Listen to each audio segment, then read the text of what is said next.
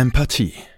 Herzlich willkommen bei einer neuen Ausgabe von Empathie. Mein heutiger Gast Kai Stut. Hallo Kai. Hallo. Kai, ich habe dich eingeladen, weil wir haben uns ja vorher schon mal kennengelernt. Wir waren auf einer, auf einer äh, Vortragsdemo oder in, in äh, Hof, ne? In Hof haben wir uns ja. kennengelernt. Ähm, da haben wir schon gedacht, oh, wir müssen mal ein Interview machen, wir müssen mal ein Gespräch machen, weil du ein sehr, sehr interessanter Mann bist mit einer sehr, sehr interessanten Biografie. Du hast ein Projekt ins Leben gerufen, das heißt Forever.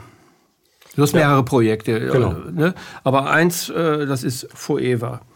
Ähm, der wurde auf Apollut auch gezeigt, der Film. Das ist ein 90 Minuten, 70, 80 Minuten, knapp 80 Minuten. Freut mich, dass dir das so kurz vorgekommen ist. Das sind zwei Stunden. Zwei Stunden, ja, ja. ja aber das war. Also ich habe den Film mir angeguckt, also äh, wirklich, ich habe mir den Film angeguckt und war magisch äh, angezogen von dem Film, von den ganzen Aufnahmen, von den Bildern und von, äh, von deiner Biografie, weil der Film handelt ja von deinem Leben, mhm. von deinem Gewordensein, von ähm, dem, wer Kai Stut ist. Wird Kai Stut dort gezeigt in dem Film? Bist du das wirklich? Oder ist das nur ein Bruchstück? Ein Film ist natürlich immer nur ein Ausschnitt. Ich meine, äh, der hat sogar, glaube ich, 200 äh, Minuten, wenn ich mich jetzt nicht irre. Ja, zwei Stunden, du hast recht. Ja, ja. Äh, nee, also drei, nee, Moment. Nee, drei ja, Stunden. zwei Stunden, genau, 120 Minuten. Und ein paar zerquetschte. Ja, genau, aber ist ja Wurst. Auf jeden mhm. Fall ähm, freut es mich, dass, dass er dir nicht zu lang vorgekommen ist, weil das ist ja natürlich immer das große Problem, wenn man einen Film macht, äh, dass womöglich so äh, Schwankungen drin sind und man äh, nicht das Gefühl hat, äh, der will jetzt irgendwann mal zu Ende gehen. Wenn das natürlich umgekehrt ist, dann ist das Ziel schon mal erreicht. Ja. Also ähm, der Film hat mich auch berührt. Also ich habe Tränen in den Augen gehabt. Mhm. Er hat mich berührt. Ich glaube, das wird vielen so gehen. Aber jetzt habe ich dich unterbrochen, Entschuldigung. Ja, also wir haben natürlich unglaubliches Feedback bekommen. Mhm. Äh, man hat natürlich immer das Gefühl, ähm, man kann das noch besser machen, aber irgendwann muss man auch mal einen Schlussstrich ziehen und vielleicht auf deine Frage zurückzukommen. Ähm, bin ich das, dann ist es ein kleiner Teilaspekt. Also ich arbeite jetzt auch kopfmäßig und auch schon in den ersten Versuchen daran, auch ein Buch darüber zu schreiben. Äh, da kann man natürlich noch mal exakter auf die Dinge eingehen. Und ähm, bei so einem Film ist tatsächlich so, obwohl der so lang ist, ähm, ist natürlich nur ein Teil erzählt. Also äh, man, man muss, wie gesagt, sehen, dass man natürlich den Zuschauer, den Zuhörer, weil es ja auch ein Hörfilm, äh, dass man den ja auf einem bestimmten Level halt auch hält, weil sonst ähm, macht das beim Film keinen Sinn. Und äh, genau, und ich denke mal, im Buch kann man schon noch ein bisschen mehr auf die Details eingehen und dann lernt man, lernt man natürlich auch noch ein bisschen mehr den wirklichen Background, den man natürlich da nur so überfliegen konnte, kennen. Und wenn du mich fragst, ob ich das bin, natürlich bin ich das. Ähm, aber man muss, wie gesagt, viele Facetten auch weglassen, äh, die man vielleicht in einem Buch und in ja einfach noch, noch mal besser und klarer beschreiben könnte. Und dann ist es noch mehr ich. So würde ich das vielleicht beschreiben. Aber dieser Film ist natürlich, er ist ja nicht nur ich, sondern er ist ja auch ähm, ja, das, was ich auch nicht bin, äh, also was durch mich durch entsteht. Deswegen ja auch das Project Fovea. Ähm, die Fovea Zentralis ist ja sozusagen das äh, Organ, was uns vormacht, was Leben eigentlich wirklich bedeutet. Und deswegen heißt der Film auch so, ähm, die Fovea Zentralis ist, also wenn ich dich jetzt sehe, mhm. kann ich dich nur sehen durch das Licht, was auf das Auge, auf die Netzhaut äh, drauf strahlt, prahlt äh, oder äh, drauf geschossen wird. Und dann muss das Gehirn anfangen zu interpolieren. Und zwar äh, jede Erinnerung, jede Gesichtsstruktur, alles das, was, ähm, was sozusagen in Erinnerung und für das Rationale steht. Also alles, was wir sozusagen im Leben gespeichert haben, und zwar jede Millisekunde, wird in Millisekunden abgeglichen. Und dann kommt, und das ist, finde ich, das Fantastische, ähm, etwas dazu, was es nicht gibt in unserer Gesellschaft und was viele Leute immer sagen, ähm, das ist so, ja, das ist spirituell oder das ist, ähm, ist aber nicht fassbar und das ist kein Teil unseres Lebens. Das Auge braucht in jeder Millisekunde ähm, die Intuition. Und wenn man die Intuition nicht hat, dann gibt es auch Menschen, die haben tatsächlich eine, also eine verminderte Intuitionsfähigkeit, die können dann zum Beispiel nicht koordiniert laufen und, und gehen und ähm, auch sich äh, bestimmt artikulieren und so weiter. Das heißt also, das, was es nicht gibt, ist ein ganz wichtiger Teil, dass wir so sind, wie wir sind. Und das in jeder Millisekunde. Und das ist für mich natürlich als Fotograf ähm, die Essenz und natürlich einfach auch ähm, die Essenz meines, meines Schaffens und, und äh, auch natürlich die Essenz des Seins. Dadurch wird dir eigentlich erstmal klar, wenn das nicht alles im Gleichgewicht ist, diese drei Elemente, dann ähm, ist es so krank wie diese Gesellschaft, in der wir im Moment leben. Und das ist mir eigentlich dadurch klar geworden. Diese Gesellschaft, in der wir leben, hat ein ganz großes Problem. Sie ist sehr rational, sie ist ähm, sehr auf das Rationale fixiert und streitet im Grunde genommen äh, das Intuitive ab und äh, verleug verleugnet es und, ähm, und ja, und, und das sehen wir einfach auch jetzt in dieser Situation, weil Angst zum Beispiel ist äh, fehlende, also fehlendes intuitives Gleichgewicht. Also wer im Leben Angst hat, also übermäßig Angst hat, ähm, der ist nicht im Gleichgewicht. Und äh, das ist im Moment eine Gesellschaft, die panisch ist vor Angst. Und äh, das spüren wir gerade.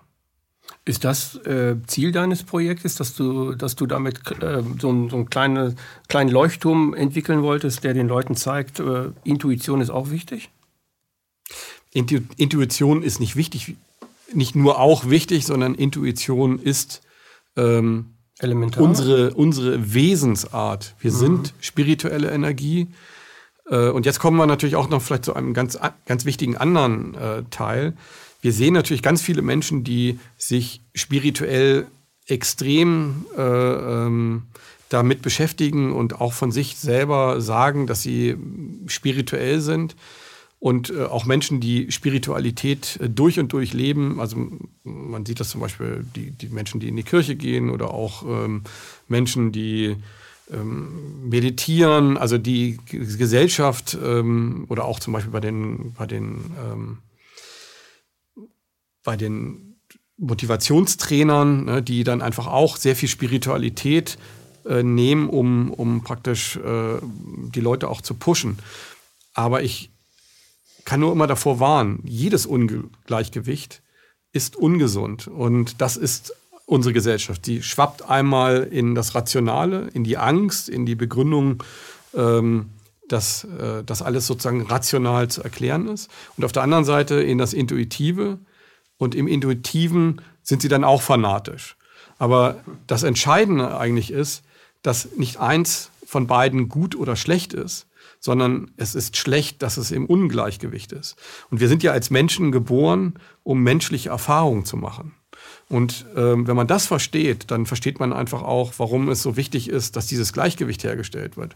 Und darum geht es in diesem Projekt. Es geht eigentlich nur um eine einzige Sache, die Erkenntnis, dass wir als Mensch Fehler machen und dass wir uns, dass wir uns nicht idealisieren sollten oder ähm, in einer Hierarchie leben sollten, sondern dass es eigentlich das Beste ist, in einer ganz flachen Hierarchie zu leben, wo man den Menschen zuhört, wo man ähm, den Menschen seine Meinung lässt, auch wenn es eine andere Meinung ist, wo man aufhört zu kämpfen und äh, wo man einfach versteht, dass, ähm, dass dieses Menschsein eine Riesenchance ist, äh, auch wie gesagt durch die Fehler, die man macht, etwas zu lernen und dann autodidaktisch auf diese Fehler zu re reagieren und sich weiterzuentwickeln.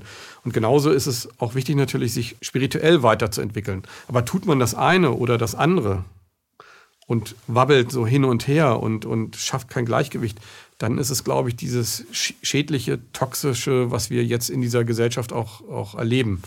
Und wenn man mich fragt, äh, was die Essenz dieser zwei Jahre Corona-Krise ist, dann ist es vor allen Dingen die Restintuition aus der Menschheit herauszuprügeln. Und das war, hatten wir schon mehrere Male in, in der Geschichte der Menschheit, also zum Beispiel durch die Hexenverbrennung, die ganzen Menschen, die ähm, praktisch intuitiv gespürt haben, was für Kräuter man braucht, um Menschen zu heilen, die sich in Menschen reinversetzen konnten, die gefühlt haben mit Hände auflegen und, und diesen ganzen Sachen. Das waren alles intuitive Menschen. Die hat man getötet genau aus diesem Grund. Und das, was jetzt im Moment gerade stattfindet, ist eigentlich genau dasselbe. Man pflanzt so viel Angst in die Menschen, dass sie sozusagen sich nur rational ähm, bewegen, in dieser Angststarre sind und das Intuitive gar nicht mehr pflegen. Also sie sind sozusagen im Moment eigentlich hoffnungslos verloren und das ist auch die Begründung für mich, warum die Gesellschaft im Moment einfach nur wegguckt und einfach nur ihre Ruhe haben will und nicht Widerstand leistet. Sie ist in einer in einem Schockzustand, nämlich dem ja. Schockzustand, das Gleichgewicht komplett verloren zu haben. Und das hat extrem gut funktioniert. Mhm. Du hast in dem, in dem, ähm, in dem ganzen Film dein eigenes Leben äh, zum Mittelpunkt der Essenz deiner Aussage gemacht, die du gerade auch schon erwähnt hast. Die hast mhm. du gerade erklärt. Bist du durch dein eigenes Leben zu, zu, ja klar bist du zu deinem eigenen Leben zu dem gekommen, der du bist, aber bist du in deinem eigenen Leben zu diesen ganzen Essenzen gekommen? Weil dein eigenes Leben ist durchbrochen von ziemlich harten, unmenschlichen Erfahrungen, auch vor allem in der Kindheit, als äh, dein Vater den Prozess gewonnen hat und äh, deine Mutter dann die Schuldige war und du dann zu deinem Vater und vor allem zu deiner Stiefmutter, die, äh, ja, die dich missbraucht hat, ne? Mich hat sie glücklicherweise nicht missbraucht. Dein Bruder, ne? Bruder, Dein genau. Bruder. Ähm, Aber also du hast es halt sehen mich, müssen. Genau, ich, ich, äh, nee, ich habe es auch nicht gesehen. Du sagst im Film, dass du dich vielleicht auch nicht daran erinnern kannst. Und Genau. das ist auch gut so, Ja. wenn es Also so gewesen wäre. Genau, es war sexuelle Nötigung, auch übelste sexuelle Nötigung. Ähm, also ich erinnere mich da an Sachen. Also von deiner Stiefmutter, ne? ja, genau. Ausgehend. Äh, die waren in einer Sekte äh, und ähm, das war so eine Urschrei-Sekte. Und mein Bruder haben sie tatsächlich, äh, also vier oder fünf Frauen haben ihn wohl auch missbraucht. Als er so um die zehn Jahre alt war, kam mein Vater und meinte, jetzt ist es Zeit. Ähm, und äh, ja, die haben ihn dann halt missbraucht. Ich habe das wohl nicht erlebt, glücklicherweise. Ähm, aber ich habe andere sexuelle Nötigungen halt erlebt. Und ähm, das ist auch vielleicht gar nicht so ähm, das Schlimmste eigentlich an dieser, an dieser Misshandlung gewesen. Das, die Misshandlung, also die, die schlimmste Misshandlung, die man eigentlich einem Menschen antun kann, ist, dass man ihm seine Fähigkeiten, also das, was er an intuitiver, autodidaktischer Gabe hat, zerstört. Das wird sowieso aus meiner Sicht systematisch gemacht. Aber bei mir war es auch nochmal ganz, ganz übel strukturiert. Also ich musste zum Beispiel Schularbeiten machen äh, und immer wieder das Wort wiederholen bis abends um 10. Ich musste, ähm, wenn ich, ähm, ja, ich wurde auch äh, geohrfeigt, wenn ich gelacht habe oder wenn wir gelacht haben als Kinder. Also totale Disziplin. Und ähm, das Schlimmere war aber wirklich der psychische Terror, dass mir gesagt worden ist, dass ich bei der Müllabfuhr lande und, und dass ich nichts wert bin und diese ganzen Geschichten. Und das war eigentlich äh, tatsächlich neben der Schläge ähm, der viel entscheidendere Faktor, dass ich so mit 10, 11, 12 Jahren also praktisch alle Fähigkeiten verloren habe. Ich konnte nicht mehr schreiben. Also es war wirklich so, dass ich als Zehnjähriger eine totale Krickelschrift hatte. Die habe ich auch heute noch. Ich habe erst wieder durch das Computerschreiben ähm, wieder mein intellektuelles, intuitives, ähm, äh, kreatives Schreiben wiedergefunden. Das hat ganz, ganz viele Jahre gedauert. Also es ist wirklich ein, ein ganz, ganz harter Prozess gewesen, diese Dinge zu überwinden, diese Ängste und auch Minderwertigkeitskomplexe einfach wieder ähm, in den Griff zu kriegen. Und warum ich das erzählt habe und warum dieser Film auch ein Teil äh, Porträt ist, es kommt einem ja so vor, als wenn, wie du schon gesagt hast, dass ein großer Teil Porträt ist. Ja, er ist darauf aufgebaut. Ja, ich würde sagen Bio, nicht Porträt. Ich würde sagen, das Genau. ist, du, geh, du, du gehst zurück in deine, in deine Kindheit, du gehst zurück in deine Traumen, du gehst aber auch äh, zurück in, deine, in dein ganzes Gewordensein. Du gehst zurück in die Erfolge, dann wieder in die Misserfolge und so. Du definierst das alles so und am Ende des Filmes kommt, äh, kommt heraus, dass das Schlüssel, Schlüssel, das Sch- Schlüsselprinzip eigentlich Intuition ist. In einem höheren Sinne Intuition, geistige Intuition, nicht nur emotionale Intuition. Dass der Mensch mehr ist als seine Teile. So sieht's aus. Also die, die Idee an dem Film war, ähm, den Menschen eigentlich zu zeigen, dass es nicht darum geht, Menschen zu idealisieren. Dass man den, das, was sie sind, sozusagen diese, diese Erscheinung, dieser Mensch, der erfolgreich ist, ähm, was ich ja alles miterlebt habe, dass das, wenn man diese Menschen erlebt, ganz anders ist. Und das ist völlig egal, ob ich jetzt einen Sai Baba getroffen habe oder einen Prinz Charles oder äh, eine Lady Gaga oder keine Ahnung wen. ähm, es ist immer sozusagen der sensible Mensch eigentlich ähm, dahinter und, und auch der Mensch, der scheitert, der Mensch, der auch Mensch ist. Und Entschuldige, dass ich da einbreche. Ja. Was, wir, was wir an den Stars so toll finden und vergöttern, ist Fassade.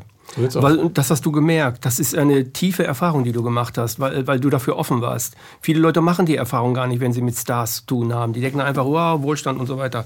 Aber diese Erfahrung knüpfte sich an dein Leben an. Du hast also, du hast vielleicht durch, erstmal durch deine Krankheit, die du gehabt hast, die ja vor dem Missbrauch war. Du hast eine ganz schwere Krankheit gehabt, wo du äh, mehrmals äh, in Todes, todesähnlichen Situationen warst, wo du fast hätte sterben können.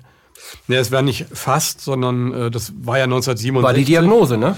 Das war 1967 und 1967 äh, war das erste Jahr, wo ähm, mit chemisch, also mit Chemo experimentiert worden ist.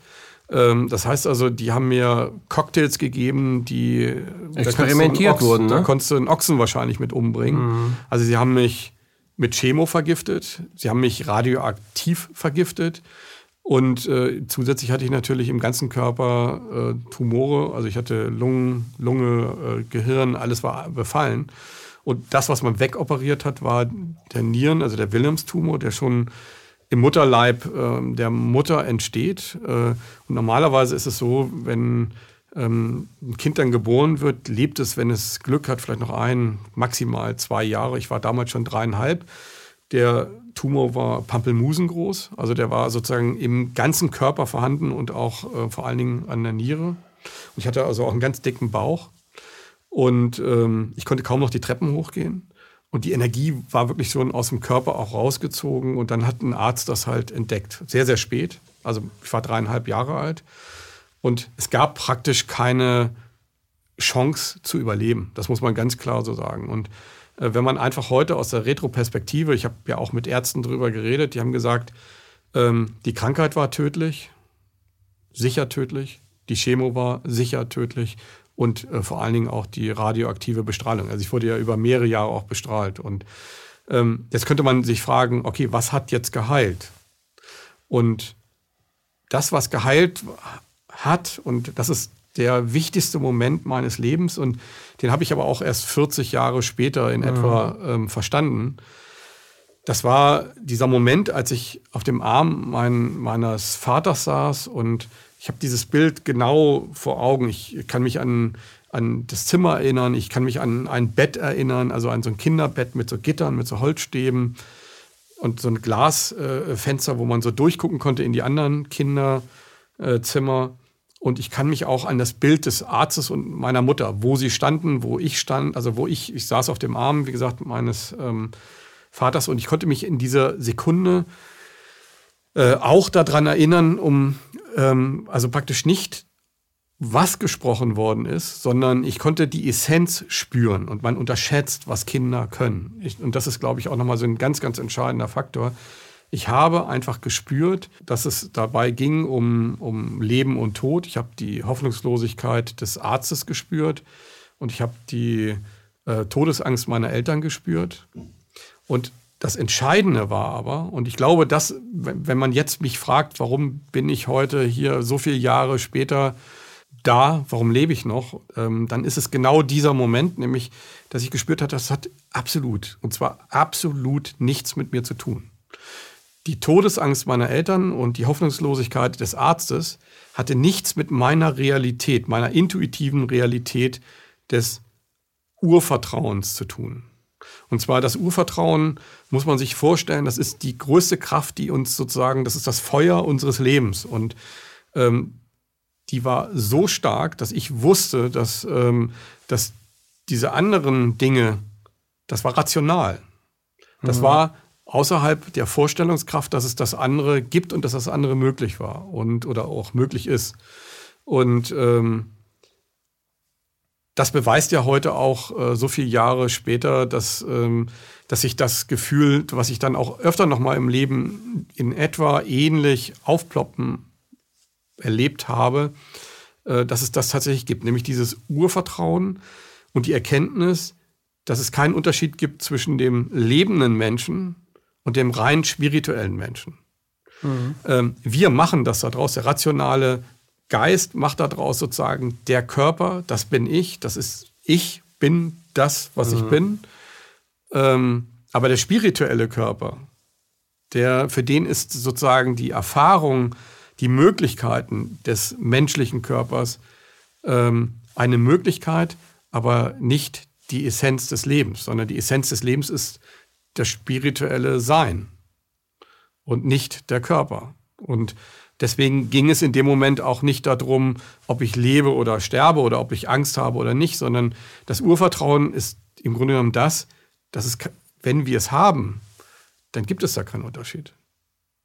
Und ähm, das ist äh, eigentlich so das, was ähm, dieser Moment einfach ausgemacht hat. Und der ist natürlich unheimlich schwer in Worte zu fassen, weil was man versucht in Worte zu fassen, verliert eigentlich schon die Kraft, ähm, weil es ist eine Erfahrung. Und wir sind so konditioniert als Menschen, dass wir diese Erfahrung ähm, verloren haben. Und das spüre ich einfach. Und das habe ich natürlich mein ganzes Leben lang gespürt. Also ähm, ich konnte halt aus dem Körper sozusagen, das hört sich jetzt äh, verrückt an, aber ich musste ja natürlich auch durch die, durch die schlimme Kindheit, durch die Schmerzen, man, also man hat ja fünf Jahre behandelt, also fünf Jahre bin ich sozusagen immer wieder äh, behandelt worden. Ich hatte nach der Operation einen Leistenbruch, also das zeigt ja auch schon, was für eine Gewalt diese Operation, die haben mir praktisch den Bauch von vorne bis hinten zur Wirbelsäule einmal aufgeschnitten, wie so ein äh, ähm, ja, die Narbe ist heute natürlich nach vorne gerutscht und ist natürlich nicht mehr so groß, weil, weil ich natürlich äh, größer geworden bin. Ähm, aber als Kind war die praktisch von vorne bis hinten, also einmal über vom, vom Brustkorb bis, äh, bis runter und einmal bis dann zur Wirbelsäule von der Mitte, um äh, praktisch da die, die Niere und, und so weiter zu, zu entfernen. Und ähm, ja, es ist halt äh, wenn man darüber redet, dann merkt man natürlich oftmals, dass alleine diese Tatsache, dass wenn man so etwas hatte, dass ähm, die Leute Angst haben, weil sie das natürlich an etwas erinnert, über das man auf gar keinen Fall eigentlich redet. Man redet zwar so kurz über die Krankheit, aber ähm, dass man über die Heilung redet und wie die funktioniert und was, der, was die Ursache ist, dass Menschen geheilt werden, da redet man eigentlich nicht drüber. Sondern man redet nur über die Tatsache, des Krankseins und dass man, ähm, dass man sozusagen äh, geheilt werden muss und dass dann einem die Leute Tipp, Tipps geben, weil sie auch krank waren. Mache ich auch. Ne? Aber, aber ähm, die Frage ist natürlich, was ist die spirituelle Heilung? Und jetzt wird natürlich jeder fragen, warum, warum war ich so krank? War ich also spirituell krank? Ähm, vielleicht war es einfach so, und so sehe ich das heute, ähm, ich wäre nicht das, was ich bin, wenn ich diese Erfahrung nicht hätte machen müssen, können. Ähm, all diese Erfahrungen haben mich, haben, haben mir eine Gabe gegeben. Das ist, dass ich immer noch mehr ein intuitiver Mensch bin als ein rationaler. Und das trotz dieser ganzen Erfahrungen, die ich gemacht habe. Und umso älter ich geworden bin, umso schwieriger war es natürlich, dieser intuitive Mensch, das zu verteidigen. Aber wer diese Erfahrung nicht macht, verliert dieses Intuitive viel schneller, mhm. weil es nicht verteidigt wird, weil wir einfach sozusagen keinen Grund sehen, das zu verteidigen. Aber wenn man in so schwierigen Situationen über so viele Jahre ist, dann gibt es nur eine Möglichkeit, ein intuitiver Mensch zu bleiben, weil nur dann kann man so etwas überleben. Vielleicht war es spirituell auch der Weg, den du, den du äh, gehen musstest. Also vielleicht war das eine Übertragung im Mutterleib schon die Krankheit zu kriegen, sonst hättest deine Mutter gekriegt. Vielleicht hast du, das ist jetzt nur Spekulation, vielleicht hast du deine Mutter damit gerechnet, weil spirituell gewusst wurde, dass du das durch, dass du das schaffst. Das kann auch das möglich sein. Also Spekulation. Eine Überlegung, die habe ich noch nie ge, äh, gemacht, weil ich denke, und, und, und, da bin ich mir ganz, ganz sicher. Also wenn, ich habe ja doch sehr viele Dinge auch erlebt. Ich habe ja auch noch mal, ähm, wurde ja auch noch mal mit voller Wucht äh, vom, vom Blitz äh, getroffen. Ja, genau. Das steht auch, das ist auch im Film bei. Hm? So, das ist ja auch noch mal Also so, das so erstmal zu überleben. Äh, also du hast Sachen erle erlebt und überlebt. Das, äh, das ist unglaublich. Das ist unfassbar. Ja, wenn man sie überlebt hat, ist es Normalität. Ja. Das ist das Leben mhm. halt. Ne? Ähm, Viele überleben es aber nicht. Vom Blitz getroffen zu werden, die meisten sterben. Ja, ja, klar. Das, das ist schon so. Ich, mein Herz ist ja auch stehen geblieben, so für kurze Zeit. Also es gibt in dir eine Kraft, die du mobilisieren kannst oder die sich von alleine mobilisiert, wie auch immer, die sehr, sehr stark ist, die sehr kräftig ich würde, ist. Ich würde das anders sagen. Ähm, diese Kraft ist in jedem Menschen vorhanden. Mhm. Die ist omnipräsent, ja. das ist eigentlich die Essenz des Lebens. Wir würden nicht leben, hätten wir diese Kraft nicht. Und äh, also da bin ich mir ganz, ganz sicher. Also es ist kein Unterschied zwischen dir und mir. Mhm. Also es ist, ich bin nicht irgendwas Besonderes, sondern mhm.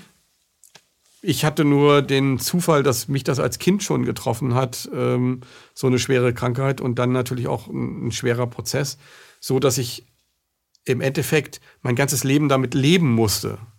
Und das war ja auch, auch sehr, sehr schwer. Also mit ähm, genommenen Fähigkeiten, die einfach zerstört worden sind, zu leben, einfach immer sich auch minderwertig zu fühlen, weil das ist etwas, mhm. ähm, und, und deswegen denke ich auch oft, dass eine psychiatrische Behandlung ähm, eigentlich gar nicht so viel bringen kann, weil man muss das mit sich selber ausmachen. Man muss diese Krisen mit sich selber im Rein klären und das tut man vielleicht auch, indem man nämlich in diesem Film, und das war eigentlich, wenn du mich nach dieser Essenz dieses Films fragst, dann ist die Idee daran zu zeigen, auch jemand, der sehr weit gekommen ist, und ich habe lange, lange nicht alles das erreicht, was ich erreichen wollte, ähm, ist, es, ist es nicht so, dass ich ähm, etwas Besonderes bin oder dass ähm, dieser Weg äh, ein einfacher ist, sondern ich wollte wirklich beschreiben, dass ähm, es nämlich durch das Aufstehen und, äh, und, und wieder fallen, durch das Aufstehen und wieder fallen, ähm, im Grunde genommen einfach äh, die, die, der Weg das Ziel ist. Nicht mhm. der Erfolg war das, war das Ziel. Natürlich, das war auch das Ziel, dass man. Ist ja auch angenehm, so kann man ja auch sagen. Ist für mich auch angenehm, für jeden Menschen angenehm, wenn genau. er Erfolg hat, auch finanziellen Erfolg. Das ist angenehm. Aber das Fallen gehört genauso dazu. Mhm. Auch das strukturierte Zerstören, das macht man äh, tatsächlich auch selber, dass man oftmals Dinge wieder kaputt macht, weil man, äh, weil man einfach merkt, jetzt ist diese Zeit um. Diese Zeit, ähm, man muss wieder was Neues lernen. Und ich glaube, wenn das ist auch einer der Gründe des, der Essenz des Lebens, dass wir nämlich genau die Möglichkeiten haben, das Leben zu nutzen, diese Erfahrung zu machen. Und wenn wir sie nicht machen, und wenn wir nicht bereit sind, das als Möglichkeit zu sehen, verlieren wir auch sehr schnell, glaube ich, unser Leben. Ne? Also unser Leben im, im klassischen Sinne, weil dann macht das Leben eigentlich keinen Sinn. Das Leben nur zu leben ohne Erfahrung ist kein Leben. Und darum geht es, glaube ich, so ein bisschen im Leben. Das ist schön gesagt. Das ist, äh, ich würde mal sagen, Nagel auf Kopf getroffen. Es geht, es geht um Erfahrung sammeln, es geht nicht um Erfolge. Erfolge ist ein Nebenprodukt von Leistung und so weiter und das kann man dann auch ganz gut machen. Nach einem Berg gibt es immer ein Tal. Tal. Ne? So ja. sieht's aus. Ne? Ja, ist immer so. Ne? Und im Tal ist eigentlich das Fruchtbare. Also im Tal ist Wasser, im Tal ist Essen. Auf dem Gipfel ist kein Essen, das musst du mitnehmen. Gute Metapher. Ja. Ne? Ja. Du hast ähm, ähm, also du hast erlebt, äh, dass, dein, dass deine Kindheit mit Krankheit voll war. Dann hast du erlebt, dass deine Eltern sich getrennt haben, was ein, auch ein traumatisches Ereignis war. Du bist in der Zeit mit deiner Mutter sehr gut klargekommen. Ne? Zumindest äh, ist das im Film so dargestellt. Dann hat dein Vater eine Scheidung beantragt und hat dann damals nach altem Scheidungsrecht dann halt eben die Kinder einfach zu sich geholt, obwohl er sich gar nicht um sie gekümmert hat. Dann kam der Missbrauch. Äh, und im Erwachsenenwerden kam dann dein Erfolg. Das war ein sehr, war, sehr langer Weg. Ja, also, ich, ich kürze das, das jetzt ab, ist klar. Das war ein sehr langer Weg. Ähm, du der Erfolg hat sehr lange auf sich warten lassen, würde ich jetzt ja, mal so sagen. Und der Erfolg hat, äh, also dass es so lange hat warten lassen, hat dich aber zu einem, zu einem wirklich tollen Fotografen gemacht. Also ich habe, äh, äh, ich bin ja, also ich bin Kampfsportler früher gewesen, so, ne? bezeichne mich heute eigentlich immer noch als solchen, aber ich habe auch äh, Fotos gemacht und ich habe mit einem Foto halt in so einen Sportfotografie-Wettbewerb da gewonnen, habe dann, glaube 3000 D-Mark oder 4000 D-Mark gewonnen und so weiter. Also mit Kamera umgehen, mein Vater war Reporter nebenberuflich und das hat mich schon immer fasziniert und ich glaube, ich kann es nicht, ich kann nicht so fotografieren wie du, aber ich kann sehen, wenn einer ein fotografisches, ein fotografisches Auge hat. Das, ich glaube, das kann ich sehen. Das hast du mit sich, also das hast du, kann man überhaupt nicht leugnen. Und deine Bilder, wenn man sie sich anguckt, äh, sind wunderschön, wunderschöne Bilder. Und ich wollte dir in dieser Sendung etwas vorschlagen, was du ja selber schon als Idee schon längst hattest. Nämlich wollte dir vorschlagen, ein Buch davon zu machen. Wegen der Bilder, dass man dies, diese Bilder und diese, dieses Ereignis mal wirklich so zu Gemüte führt als Ganzes in einem Buch. Du meinst jetzt ein schriftliches Buch oder, oder ein Fotobuch? Nee, ein schriftliches mit Bildern, also mit den Bildern des Films, die du dann aussuchst, um dann deine Geschichte zu erzählen. Mhm. Vielleicht erzählst du die in dem Buch ja ein bisschen anders oder es kommt noch mehr rein, wie, was auch immer, oder es kommt eine andere Perspektive noch rein oder so. Also das wollte ich dir vorschlagen, aber das hast du selber ja schon gedacht. Brauche ich dir nicht vorzuschlagen. Also, ähm, wie bist du zu dem Fotografer geworden, der du jetzt bist? Wie, wie, wie, wie kam das? Wolltest du immer schon Fotograf werden? Mhm. Oder hast du so einen intuitiven Blick für den, für den richtigen Moment? Ich glaube, wir müssen mal mit, mit Mythen aufräumen. Mhm. Ähm, ich glaube, das Aller, Allerwichtigste, was wir haben, ist Leidenschaft. Und ich glaube, Leidenschaft zum Leben, Lust aufs Leben, äh, und Leidenschaft zu dem, was wir tun. Und ähm, wenn wir Leidenschaft zum Leben haben, dann überleben wir auch. Und wenn wir nicht überleben, dann ähm, kommt ein neues Leben. Da bin ich ganz, ganz fest von überzeugt. Ähm, wir haben die Möglichkeit, mit Leidenschaft eine unglaubliche Energie freizusetzen. Und ähm, es gibt ja auch immer so die Frage, wie bewältigt man diese Krise? Und das ist eigentlich die Essenz dieses Films halt auch. Wie bewältigen wir diese Krise? Und wir merken ja seit zwei Jahren, dass alles immer enger wird und, und ähm, man das Gefühl hat, die Demokratie wird äh, demontiert. Ähm, eine Impfpflicht ist äh, sicher, da kann man eigentlich von ausgehen. Ähm, wir merken, dass die mafiösen Strukturen weltweit sich immer mehr durchsetzen. Wir sehen, dass wir kurz vorm Weltkrieg stehen. Ähm, und trotzdem ist es einfach so, dass, also ich bin trotzdem relativ angstfrei, weil ich einfach weiß, dass ich das Richtige tue im richtigen Moment. Und wenn ich das dann nicht überlebe, dann habe ich zumindest das getan, was meine Leidenschaft ist und äh, bis zum letzten Tag. Und ähm, dabei, das hört sich jetzt alles immer so, so, so rosig an und Menschen, die, die mich kennen, natürlich bin ich manchmal eine Woche depressiv. Weil das Leid, was man einfach mitbekommt und was man einfach sieht als Fotograf, ist dann ja auch so äh, omnipräsent. Und, ähm, das lässt einen nicht einfach so. Also seit zwei sein, ne? Jahren habe ich, hab ich auch eine Dauer, ähm, äh, nicht Depression, aber so eine Dauer, ähm, äh, ja doch, doch Melancholie. Traurigkeit, ne? Mhm. Melancholie, Melan Melancholie äh, oder halt, aber womit ich einfach aufräumen will, es, es gibt nicht diesen Moment, wo man das Ziel hat, etwas zu werden, sondern mhm. die Lust, etwas zu machen. Ja. Und ähm, die prägt einen. Und die, diese Lust, äh, zum Beispiel, als ich sehr, sehr schwer krank war damals äh, und dann so zehn Jahre alt war, da habe ich ja dann nochmal eine Hirnhautentzündung bekommen äh, mit einer Gürtelrose. Mein ganzer Arm, da war so ein Riesenloch drin. Äh, man konnte fast bis auf den Knochen gucken. Und ähm, es war wirklich so, dass sie mir dann ähm, äh, die, die Wirbelsäule punktiert haben, also einer der übelsten Behandlungen überhaupt und die so schmerzhaft sind. Äh, und das haben sie ohne Betäubung damals gemacht. Und äh, das war so brutal und trotzdem habe ich mir nicht eine Minute, also ich bin in diesem Zimmer, in dieser Quarantäne, in der ich da war, wegen der Gürtelrose, wo ich, glaube ich, anderthalb oder zwei Monate eingeschlossen war, äh, bin ich auf den Betten rumgesprungen, solange es ging und habe danach in den Eimer gekotzt, weil mir so schlecht war und bin dann weiter auf dem Bett rumgehüpft und ähm, das diese Leidenschaft hat einfach ähm, mich nie davon abgehalten, das zu tun, was ich wollte. Und das war dann auch so der Grund. Ich bin dann ja gesund geworden, weil ich äh, angefangen habe, Radrennen zu fahren. Meine Mutter, Mutter wollte das auf keinen Fall, aber es war meditativ, es war frische Luft, es war reinigend für den Körper. Und ich bin sieben Jahre immer letzter geworden.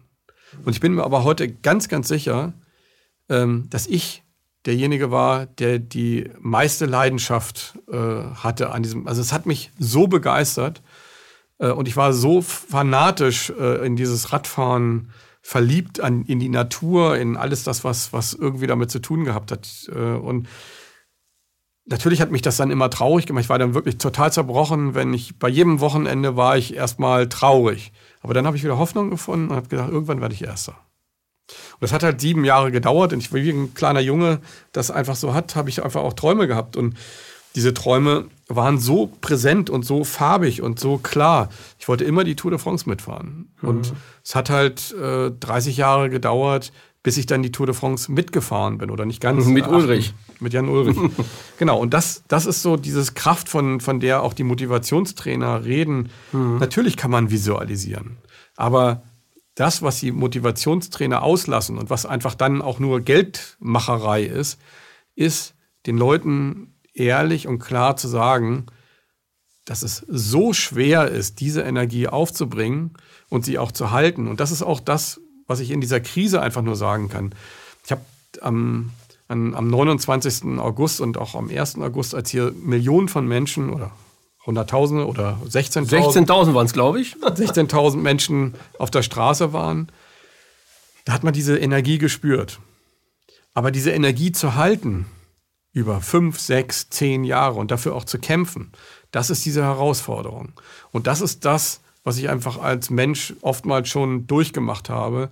Und ich weiß einfach, dieser Weg, diesen ganzen Schmutz, diese ganzen mafiösen Strukturen zu zerschlagen und, und einfach wir als Gesellschaft, dass wir uns nicht von den wenigen mehr etwas gefallen lassen. Das braucht genau diese Energie. Und wenn man mich fragt, und das ist der Grund, warum ich diesen Film halt gemacht habe, wie man das hinbekommt, dann ist es Leidenschaft, Erkenntnis und Erfahrung. Diese Krise birgt die größte Erfahrung, die wir als Menschheit wahrscheinlich machen können. Und der Transhumanismus wird nicht gewinnen. Da bin ich mir ja, ganz, ganz sicher. Die Natur lässt sich nicht in den Karten spucken. Nein, die lässt sich auch nicht manipulieren. Und wir sind Natur. Also alles, was wir um uns, da kannst du ruhig den Frankenstein in dreifacher Ausführung machen. Der wird halt, am Ende wird er doch umfallen und, und klaglos verlieren. Ich will das vielleicht mal ganz kurz erklären, warum das so ist. Alles, was es auf dieser Welt gibt, also jedes alles, was wir um uns herum haben, ob es die Mikros sind, ob es unsere Klamotten sind, ähm, ob es unsere Brille, ich muss jetzt gerade dachen, ja, unsere Klamotten, dann würden wir hier nackt sitzen. ähm, gut, dass es die gibt. so, und, ähm, alles das, was es, was es sozusagen an materiellen Dingen gibt, sind immer intuitive Gedanken. Und wenn wir einfach mal zurückgehen an die Essenz, wann das entstanden ist, an, also in dem Moment, als es noch nichts gab, als wir was weiß ich, mit einem Lendenschurz ähm, am Feuer saßen und jemand, oder noch nicht am Feuer. Oder nicht saßen, mal Feuer hatten, ne? Sondern nicht mal Feuer hatten und da kommt jemand auf die Idee, die Steine zusammenzuschlagen und daraus entsteht Feuer und dann kommt ja, das ist ja ein intuitiver Akt. Mhm. So, und der nächste Akt ist sozusagen, dass er sagt, hey, ich muss die Steine zusammenschlagen oder ein Zeichen gibt, dann wird es ein rationaler Akt. Und in dem Moment ist es etwas Rationales, also das, was wir sozusagen verstehen, weitergeben, aber was nicht unsere eigene Erfahrung ist. Derjenige, der die Steine zusammengeschlagen hat, der hat die Erfahrung gemacht, es gibt Funken und dann packe ich das zusammen und dann gibt es Feuer. Und daraus ist alles entstanden, was wir haben. Unsere Klamotten, unser Reden, unser... Also äh, als Ursprung war immer die Intuition da. Es ist immer die Und die hat zur Rationalität geführt, weil es musste ja das Feuer gehalten werden oder die, die, die Kleidung musste da und genau. darum das ist gut erklärt, das stimmt, und das ist so. Ich habe das Feuer gemacht. In dem Moment habe ich das mit meinem Ego verbunden mhm. und bin derjenige, der das Feuer gemacht hat. Ich bin dann sozusagen der Held, der das Feuer gemacht hat. Intuitiv ist es aber etwas, was nur durch uns durch entsteht. Weil es ist durch uns durch sozusagen entstanden. Wir sind sozusagen Transformer einer neuen äh, Ebene des Seins. Und das passiert täglich. Und wenn wir das einfach verstehen, dann verstehen wir auch, dass nichts ähm, nicht aus der Intuition hätte kommen können. Also das Intuitive ist sozusagen immer die äh, Triebfeder. Auch der Transhumanismus, auch die Gedanken, dass so etwas möglich ist, mhm. entsteht aus der, aus der Essenz der Intuition. So, jetzt könnte man ja sagen, ja, das ist ja auch schlecht. Nein, wir machen etwas Schlechtes daraus. Der Transhumanismus an sich ist nicht das Schlechte, sondern das, was wir daraus machen. Nicht der Computer ist das Schlechte, sondern dass wir ausspioniert werden. Mhm. Dass, dass wir keine Regeln dafür finden, dass wir, dass Leute sich jetzt sozusagen diese Möglichkeiten nehmen, um uns, über unser Algorithmen und über unser Gesagtes sozusagen ihre, ihre neue Welt halt aufbauen. So, und im Umkehrschluss, warum kann der Transhumanismus sich nicht über die, Evol über die, über die evolutionäre Kraft hinwegsetzen, über die göttlich-kosmische Energie? Und das ist ganz einfach zu erklären, weil es aus der Intuition entstanden ist und nur ein ganz klitzekleiner Teilaspekt ist, der aus der Intuition entstanden ist. Das heißt also, es gibt in dieser Intuition ein unglaubliches Wissen, was so viel mächtiger ist, wenn wir das verstehen, als alles das, woran sich Menschen bedienen können. Die Menschen, die den Eliten am gefährlichsten werden können, sind die Menschen, die verstehen, dass, dass wir sozusagen alles sein und, äh, und, und, und auch können, ähm, wenn wir natürlich die Evolutionsstufen Step by Step sozusagen nach oben gehen. Natürlich kann man, äh, also wenn man jetzt zum Beispiel erklären möchte, äh, wie kann es sein, dass jemand, äh, dass, dass es heute Flugzeuge gibt und vor 500 Jahren oder vor 100 Jahren oder 150 Jahren nicht? Mhm. Dann ist es also sozusagen, irgendjemand ist auf die Idee gekommen, Leonardo da Vinci mit seinen Flügeln und ist den Berg runtergelaufen. Dann ist er auf die Nase gefallen, hat die Erfahrung gemacht, so funktioniert es nicht. Der nächste hat diese Erfahrung genommen und hat sie interpretiert und hat gesagt, okay, wir müssen die Flügel größer machen und leichter machen. Und hat die Vögel und hat alles beobachtet und hat gesehen, okay, dann komme ich weiter. Und das ist der Prozess, der evolutionäre Prozess der Entwicklung. Und das, was ähm, das Problem an der ganzen Sache ist, dass wir Menschen idealisieren, die praktisch äh, mit Geld intuitives Wissen aufkaufen oder es klauen über die Algorithmen, über die, äh, über die Möglichkeiten im Netz, über das Abhören, über das Ab Ausspionieren und die sich mit Geld über den Rest der Gesellschaft erheben. Und natürlich, und jetzt kommen wir noch auf einen ganz wichtigen Teil, eine Gesellschaft, die vergessen hat, dass sie diese Fähigkeit nämlich alle, und jetzt kommt noch eine wichtige Sache, wir haben alle exakt dieselben Fähigkeiten im Intuitiven. Im Rationalen sind wir der Künstler, äh, der Kampfsportler und, und äh, Philosoph, äh, der Kameramann und so weiter. Aber mhm. wir sind im Intuitiven haben wir das Potenzial zu transformieren. Das kann jeder Mensch. Also jeder Mensch kann visualisieren, kann mit Leidenschaft äh, Träume realisieren, kann sich Ziele setzen.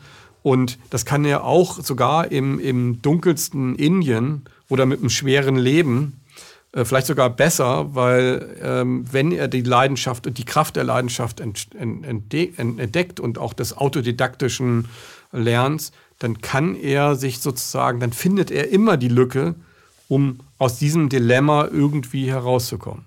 Und das ist das, was die Menschheit eigentlich ähm, als Riesenpotenzial hat. Und das wäre der Traum, ähm, dass die Menschen das entdecken. So. Und das war die Essenz des Films. Und dazu gehört das Scheitern. Mhm. Und dazu gehört ein, auch, dass das Leben ist nicht leicht. Es ist kein äh, Leben. Ponyhof. Ne, das Leben ist kein Ponyhof, sagt man so schön. Es ist kein Couch-Potato-Leben. Ja, oder so. so. Ja. Jetzt, ähm, ich habe ich hab eine, eine Theorie, die äh, sich bisher immer bewahrheitet hat. Auch in deiner Person bewahrheitet sich das, was ich, was ich schon immer so gedacht habe. Ähm, ich glaube, ganz, ich glaube, dass, dass die Menschen, die mit ihrem Leben komischerweise ganz gut klarkommen oder besser klarkommen als vielleicht manch andere Menschen, die sind, die einen Leidensweg hinter sich hatten, der nicht gerade einfach ist für die meisten Menschen. Und die Menschen, die den nicht hatten, denken immer, oh Gott, was äh, ist das denn? Das hätte ich ja nie überlebt.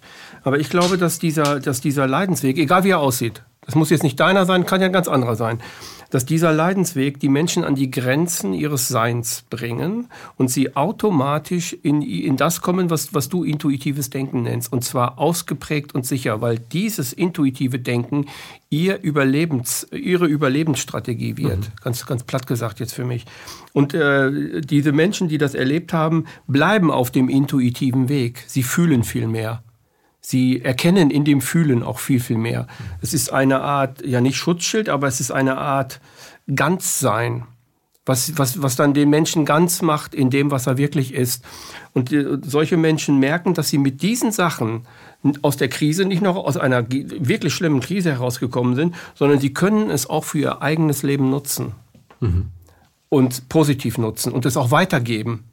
Und sie erzählen auch viel, äh, ich mache das ja auch, erzählen viel darüber, dass, dass du das jetzt auch machen könntest. Du könntest das auch anwenden. Du könntest auch intuitiver werden, du könntest gefühlvoller werden, du könntest ganz werden. Also spirituell. Du könntest spirituell werden.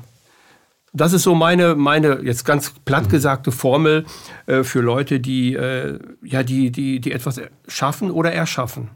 Mhm. Das Schwierigste an dem Film war, für etwas Worte zu finden, was andere Menschen natürlich nicht erfahren haben. Das ist immer eine ganz, ganz schwierige mhm. Sache. Das ist ja auch der Grund, warum zum Beispiel die, die Bibel kann in verschiedenster Weise interpretiert werden. Sie kann missbraucht werden, sie kann als etwas Heilsbringendes, äh, als etwas Heilendes, als etwas Spirituelles gesehen werden und sie kann für die größten Verbrechen herhalten, die es in dieser Geschichte gibt. Und genauso ist es eigentlich mit allem. Alles, was wir sagen, ist sozusagen missbräuchlich. Äh, es kann benutzt werden. Und so werden wir ja auch als Menschen benutzt. Es wird gesagt, ja, der ist so toll und, und der hat das überlebt und, und, und so weiter. Aber das ist ja nur die halbe Wahrheit.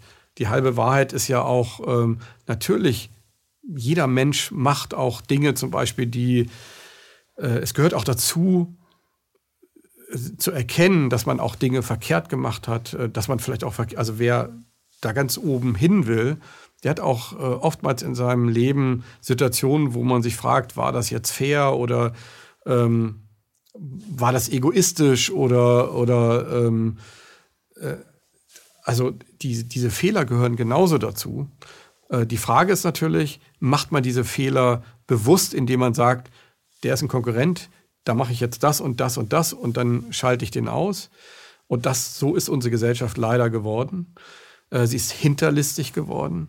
Ähm, sie ist ja auch ein Profiteur dieser ganzen, also wenn, wenn man jetzt mit uns Mitleid haben sollte, also sagen wir mal, es gibt eine Macht, die guckt so auf uns drauf und, und guckt so nach Deutschland und, und guckt da so hin und, und sagt so, ja, okay, ähm, wenn denen mal klar wird, was, was sie da hinten in Indien und in Bangladesch anrichten, dann kann man eigentlich kein Mitleid mit diesen Menschen haben. Hm. Dann ist das, was gerade passiert, könnte man ja auch sagen, die Strafe Gottes. Ähm, aber darum geht es gar nicht, sondern es geht darum, dass wir einfach verstehen, dass es Zeit ist, dass wir das erkennen, dass wir Dinge verändern und ähm, dass wir sie global und, und, und alles, dass wir uns, dass, dass wir die Zeit, die wir auf dieser Welt haben, nutzen dafür, alles in Frage zu stellen.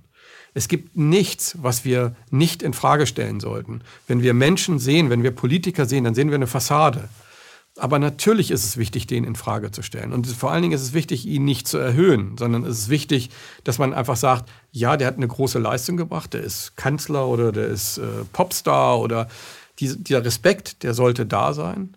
Das ist nämlich auch eine, eine Riesenfalle, wo viele, die das nicht erreicht haben, dann sagen, ja, das, das ist nichts Besonderes für mich. Natürlich ist derjenige etwas Besonderes.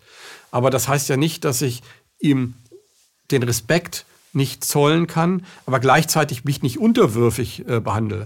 Wenn man jetzt zum Beispiel Popstars sieht, dann sieht man Menschen, die ähm, den erhöhen, die, was auch die Struktur ist, damit sie an dem profitieren können, den vermarkten können. Mhm. Und gleichzeitig sehen wir Leute, die ganz devot dann da mit einem Autogramm hingehen, also ein Autogramm haben wollen und den idealisieren. Und dann gibt es die Leute, die dann irgendwann die Möglichkeit haben, denjenigen kennenzulernen. Und plötzlich ist er ein Mensch wie du und ich auch. Und dann wird er demontiert. Und wenn derjenige, wenn der Star irgendwas macht, wo man eine Begründung findet, ihn zu demontieren, etwas Menschliches, dann wird er in Grund und Boden und zu Asche verarbeitet. Dann wird er von der Gesellschaft kaputt gemacht.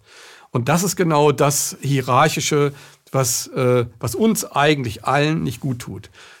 Aus meiner Sicht ist diese Krise nicht die Krise der Oligarchen und äh, der Politiker und der mafiösen Strukturen, sondern der gesamten Gesellschaft. Diese Gesellschaft macht es möglich, dass dieser Mist in dieser Gesellschaft passiert. Und dass in der Vergangenheit und aus der Zeit, aus der wir kommen, eine unglaubliche Ignoranz und deswegen ja auch diese Ignorance Pull the Trigger Kampagne, ähm, dass diese Ignoranz eigentlich wirklich schuld ist, dass wir auch jetzt sozusagen zu Opfern werden. Weil Menschen, die so dermaßen in Indien und in Bangladesch und in Afrika die Menschen ausbeuten, knechten, in Kriege zerren, die werden für uns auch keinen Halt machen. Und in dieser Situation sind wir. Wir sind gute Beute. Wir sind fett und satt und äh, jammern rum, wenn es mal kein Oliven, äh, kein, kein Sonnenblumenöl gibt und kein Klopapier. und äh, aber wir sind gute Opfer. Hier ist richtig was zu holen in Europa. Und das merkt man ja. Die Oligarchen werden immer reicher und wir immer blöder, weil wir denen äh, alles glauben, was sie uns erzählen wollen. Und äh, erst war es die Pharma, die sich dumm und dusselig verdient hat und über Vanguard und, und, äh, mhm. und BlackRock, äh, die Reichen sich die Milliarden abgeschöpft haben. Und jetzt ist die Waffenindustrie. Und sie freuen sich weiter. Aber da werden sie auch nicht aufhören. Nach der Waffenindustrie wird entweder das nächste kommen oder der nächste Krieg, äh, der schon auf uns wartet, der dann alles zerstört und wo dann weiter verdient wird. Es geht im Grunde genommen einfach darum, dass wir nicht aufgepasst haben als Gesellschaft und achtsam waren, was wir getan haben. Wir sind ja mehr oder weniger die Privilegierten in der Welt gewesen. Und ähm, was wir auch zugelassen haben, dass Menschen, dass es Menschen gibt, die das wirklich in der Welt auch angerichtet haben. Und wenn wir das erkennen, dann suchen wir die Schuld nicht nur bei den anderen, sondern auch bei uns. Und ähm, ich schäme mich äh, wirklich dafür, weil wir im Grunde genommen Menschen in der dritten Welt behandelt haben. Und ähm, ich schäme mich, dass wir nicht es schaffen, ähm, für jeden ähm, zumindest ein gewisses Maß an, an Wohlstand zu garantieren. Ich schäme mich dafür, dass es Menschen gibt hier in Berlin, die bei Minusgraden im, im, im Tiergarten erfrieren. Ich schäme mich dafür, dass es äh, einen Unterschied gibt zwischen Menschen, die Macht haben und äh, Menschen, die keine Macht haben.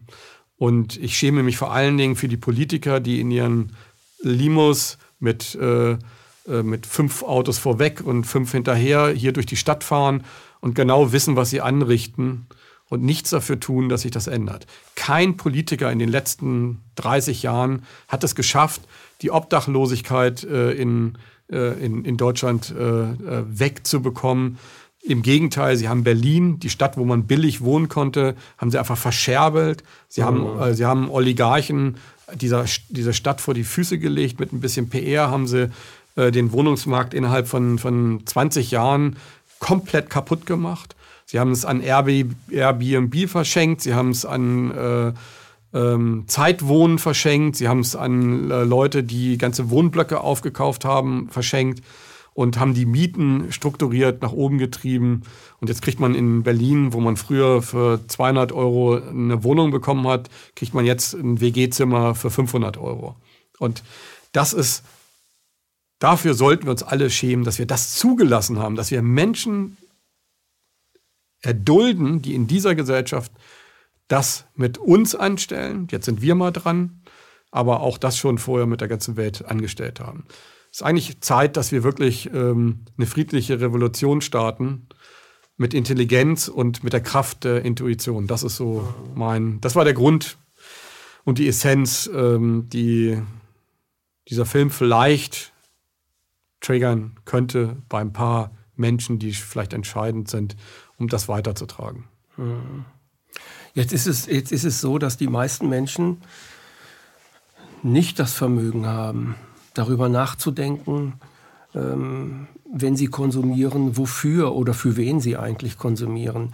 Die meisten Menschen wissen nicht, dass dadurch Oligarchen entstehen, dass dadurch Börsenfelder entstehen, ein unendlicher Reichtum in verschiedenen Taschen transferiert wird und so weiter. Die meisten Menschen denken einfach nur an, ihre, an, ihres, an ihre eigene kleine Wohnung, an ihr eigenes kleines Glück und so weiter und so fort. Meine Frage an dich. Wie könnte man die intuitiven Kräfte für diese Menschen stärken, dass sie sie wahrnehmen, dass sie sie erkennen können, dass sie auch äh, einen größeren Horizont durch ihre intuitive Wahrnehmung bekommen in dem, was sie machen. Also ich habe ja dadurch, dass meine Fähigkeiten als Kind, bin ich ja kein klassischer Intellektueller. Also ich bin ein Mensch mit Erfahrung. Ja, als so, Intellektuellen würde ich dich nicht, würde ich dich überhaupt nicht einstufen, sondern als Künstler mit einer Menge Erfahrung. So, genau. das, das würde ich sagen. Und diese Erfahrungen sind eigentlich das Wichtige eigentlich im Leben, dass wir einfach es als Geschenk sehen, dass wir Erfahrungen machen können. In diesem Körper können wir Erfahrungen machen. Es ist ein Werkzeug. Und ähm, jetzt ist diese Erfahrung zu machen.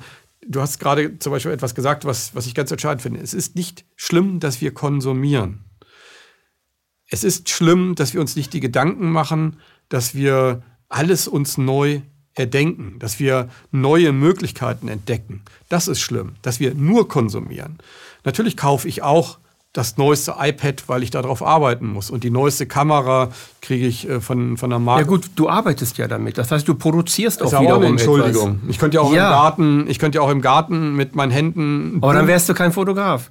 Also du brauchst ja Technik um gute Bilder zu machen, kann man sich nicht eine, eine was weiß ich, Ritschratsch-Kamera kaufen. Ich mag aber auch Technik. Ja. Ich mag auch Technik. Und es ist auch verlockend. Ich kann auch verstehen, dass ich mag ja auch Mode.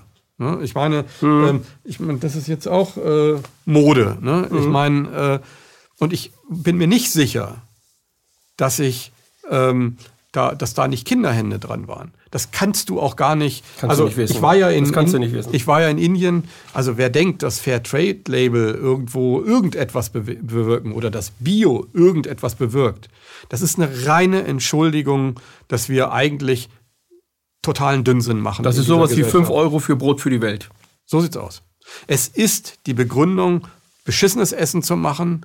Ähm, mhm und im Endeffekt ist das, was, was, äh, was wir als Bio kaufen, ist das Natürliche. Eigentlich, das ist das eigentlich, was, was äh, eigentlich der Essenz des, der Ernährung eigentlich äh, das Natürliche. Wir verkaufen das Natürliche für etwas Teureres als das Unnatürliche. Sowas Bescheuertes. Auf so eine Idee muss jemand überhaupt erstmal kommen. Mhm. Und es geht einfach darum, dass wir so eine Dinge hinterfragen. Das Wichtigste ist nicht, dass wir anfangen, nicht mehr klar, es ist, man soll jetzt nicht, äh, also ich wohne im Wohnmobil seit fünf Jahren. Ne? Äh, das mache ich, weil es mir Spaß macht. Weil ich fühle mich da wohl. Also ich finde das cool, wenn ich mit meinem Haus irgendwo hinfahren kann ähm, und ähm, einfach Abenteuer leben kann. Ich mache die Tür auf und bin woanders. Und, und mhm. so, das Konsumieren an sich ist nicht das Problem, sondern wenn wir diese Welt verändern wollen, dann müssen wir sie neu denken. Also wir müssen sie komplett neu denken. Und es gibt ja dieses äh, von dem Wissenschaftler aus Hamburg, Cradle to Cradle nennt mhm. sich das. Ähm, es geht wirklich darum, alles zu hinterfragen und alles neu zu denken.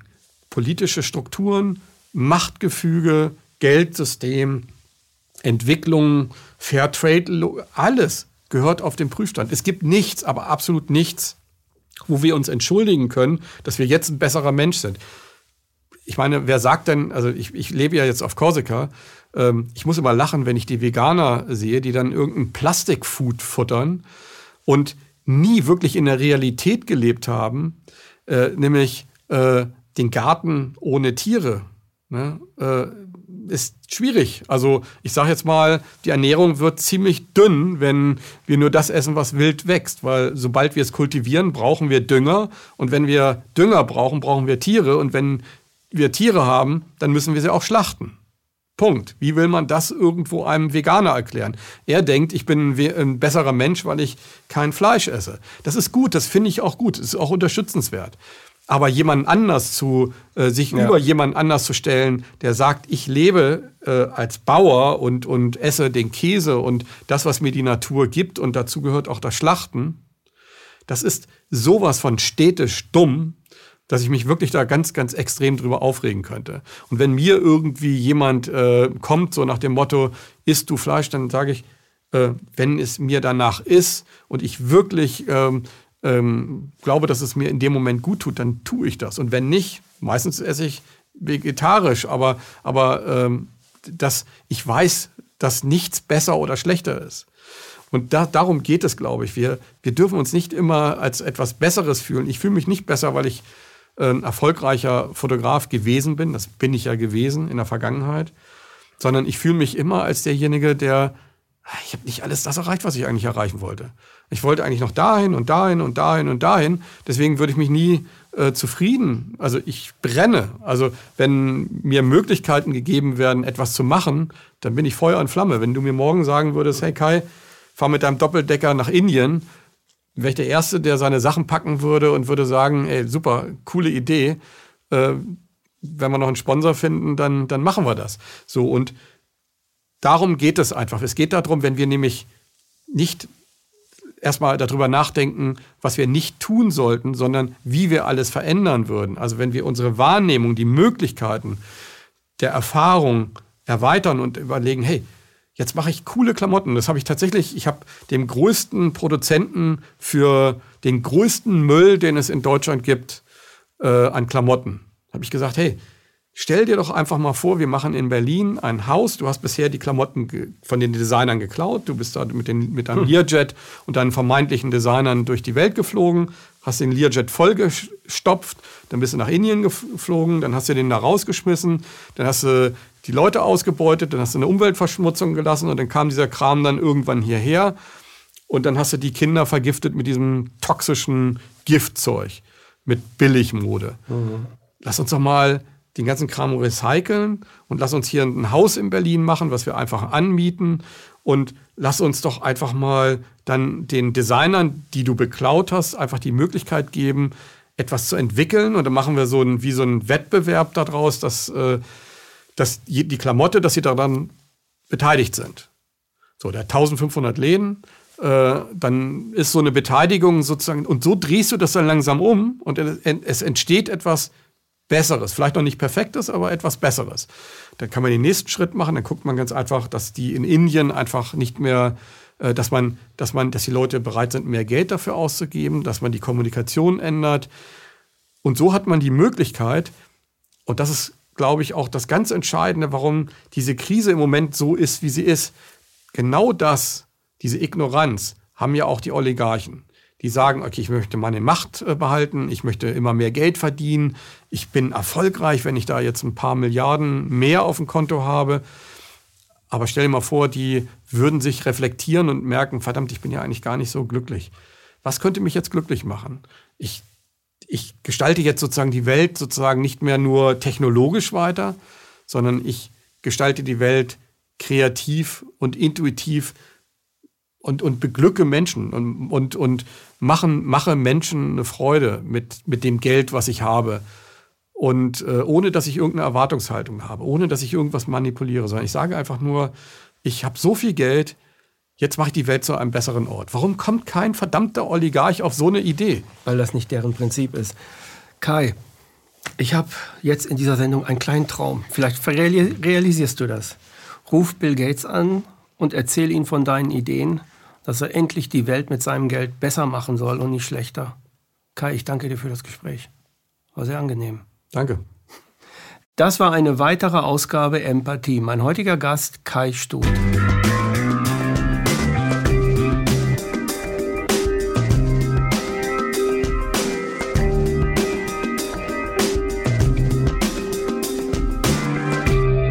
Danke, dass Sie Apolut eingeschaltet haben.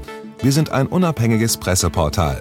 Uns geht es um Meinungsvielfalt, Toleranz und einen möglichst breiten Debattenraum, denn nur so funktioniert Demokratie. Unsere Arbeit ist technisch aufwendig und kostet Geld. Da Sie immer wieder hier sind, unterstützen Sie Apolut am effektivsten mit einem Dauerauftrag. Mehr Infos auf apolut.net/unterstützen. Apolut ist keine Einbahnstraße. Lassen Sie uns in Kontakt bleiben. Abonnieren Sie den Apolut Newsletter, so verpassen Sie nichts registrieren Sie sich auf apolut.net/newsletter. Natürlich gibt es Apolut auch als App.